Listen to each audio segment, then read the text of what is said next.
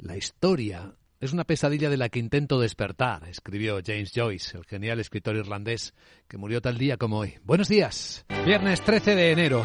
Para quienes creen en las coincidencias, es un día de historias pesimistas. Empezando por la advertencia de la directora gerente del Fondo Monetario Internacional, Cristalina Georgieva, asegurando que lo peor para la economía mundial está por venir. ¿Le recuerda algo?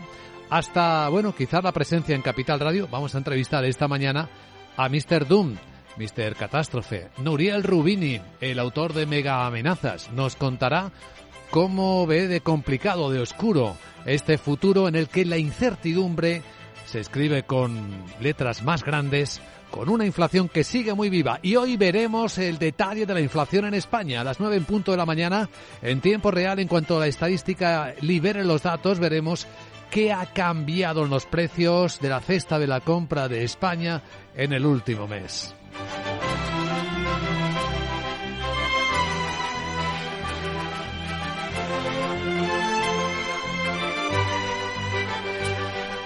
Nuriel Rubini, Mr. Doom en Capital Radio a las 8 y 10 eh, de la mañana, hora central europea, 7 y 10 en Canarias. Después de él, en la gran tertulia de la economía, Antonio Sanabria, Isabel Aguilera y Miguel Córdoba nos ayudarán a poner en contexto las historias de esta mañana que traen de nuevo noticias de subidas de tipos de interés. Corea del Sur ha sido el último país en hacerlo. 25 puntos básicos. Tiene los tipos en el 3,5%. Y hay una curiosidad que nos ha llamado la atención al ver bajar los bonos. Y es que no aparece el comentario de que vienen más subidas. Algo que no se duda que ocurrirá ni en Europa ni en Estados Unidos. En Europa, donde los países están planeando sus estrategias de financiación con cortísimos plazos, una especie de planificación dinámica que Carlos Cuerpo, el secretario del Tesoro en España, pues explicaba sin ver ninguna complicación en seguir accediendo al mercado de los bonos soberanos. Es decir, los inversores extranjeros siguen comprando la deuda pública española, el acceso al mercado. Por lo tanto, aunque se esté retirando la compra del Banco Central Europeo, no representa un problema. Acceso continuo favorable al mercado por parte, por parte de Tesoro que es un reflejo ¿no? de la confianza de los inversores, en este caso, en, en, nuestra capacidad y en la sostenibilidad de la deuda española. Bueno, en el lado político cada uno intenta cuidar de su tesoro.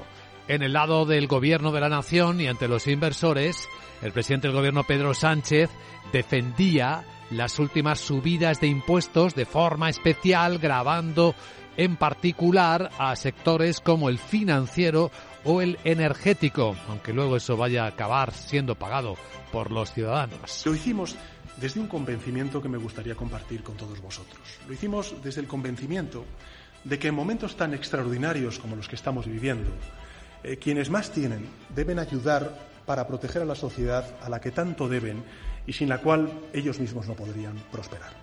Ese debate sigue muy vivo. Hoy continúa estando ahí, en este viernes en el que, hablando en contexto general, los mercados vienen con poca volatilidad, no ha parado de bajar y con poca tendencia, también es cierto. Los futuros del mercado europeo planos, los futuros del mercado americano con descensos de dos décimas para el SP en 3.996, rozando de nuevo el SP los 4.000 puntos, pero sin reconquistarlos. Y en Asia, en China, cotizando con subidas suaves, son de ocho décimas la bolsa de Hong Kong, los datos de la balanza comercial, los que confirman cómo eh, la economía china sigue desacelerándose. Sus exportaciones en diciembre cayeron casi el 10% y las importaciones el 7,5%. Capital, la Bolsa y la Vida, con Luis Vicente Muñoz. Bueno, estamos viendo ya en las pantallas de CMC Markets como la sesión del viernes 13, mm, lo digo por los supersticiosos, viene tranquila, es decir, no viene con tono negativo tampoco positivo, es verdad. Incluso la volatilidad sigue bajando a 21.3, lo que no deja de asombrarnos desde la caída del pasado mes de diciembre. Ahora mismo, si miramos los eh, futuros de los índices europeos, vienen prácticamente planos, no dan información de tendencia. El futuro americano sí que cae un poquito. El SP está dos décimas abajo, siete puntos, en 3.996 y justo por debajo de los 4.000. Sandra Torrecillas, buenos días. Buenos días. Los inversores aplauden todavía ese frenazo en la inflación de Estados Unidos que se moderó, recordamos, desde el 7,1 hasta el 6,5 y que ha reducido las expectativas sobre los tipos de interés. Ahora se espera casi de forma generalizada un aumento de la Reserva Federal de 25 puntos básicos en lugar de 50 el mes que viene y los mercados mercados de futuros empiezan a descontar recortes de las tasas este año. Nancy Dudad, asesora de patrimonios de Ameriprise Financial.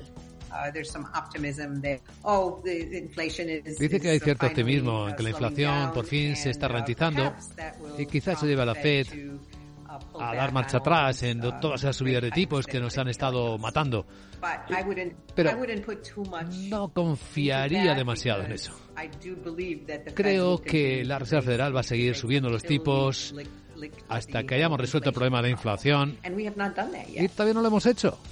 Atención hoy porque cuatro de los mayores bancos estadounidenses, JP Morgan, Citigroup, Bank of America y Wells Fargo, van a presentar resultados y los analistas que hemos ido consultando estos días eh, nos han dicho que esperan reducción de márgenes del beneficio por acción y también más provisiones ante préstamos dudosos y, por supuesto, referencias macroeconómicas importantes hoy, IPC de España y Francia, PIB anual de Reino Unido y de Alemania y por la tarde el índice de confianza de la Universidad de Michigan. Así que en este contexto, ojo, y van a estar en radar los ajustes que planteen las empresas, es lo que van a vigilar los mercados. Fíjense el caso de Vodafone, que después de las renuncias de, CEO, de sus CEOs en España o en Italia, vendrán más ajustes de plantilla.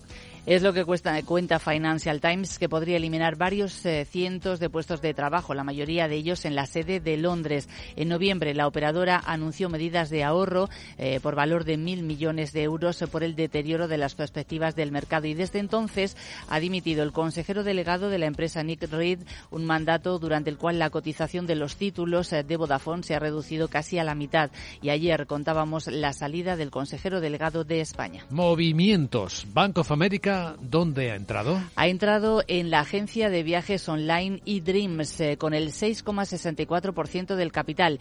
Este movimiento llega después de que el pasado mes de diciembre el fondo Ardian colocara entre inversores institucionales el 15,6% que tenía de esta cotizada, lo que ha implicado su salida de la sociedad después de 12 años en su accionariado. ¿Y sobre la firma deportiva Adidas? Pues ha perdido un juicio en Nueva York eh, contra un diseñador eh, de moda que se llama Tom Borman por el diseño de las tres rayas que lleva la ropa deportiva. El jurado considera que los diseños de esas rayas paralelas eh, de la casa de moda de lujo no eran susceptibles de causar confusión en los consumidores con los productos de Adidas y de esta forma se pone fin a un juicio que comenzó el pasado 3 de enero. Tom Brown había argumentado que entre otras cosas sus diseños tenían un número diferente de rayas. ¿Qué cosas? Bueno, hoy viernes 13 Moody's revisa la calificación de riesgo de la deuda soberana de España.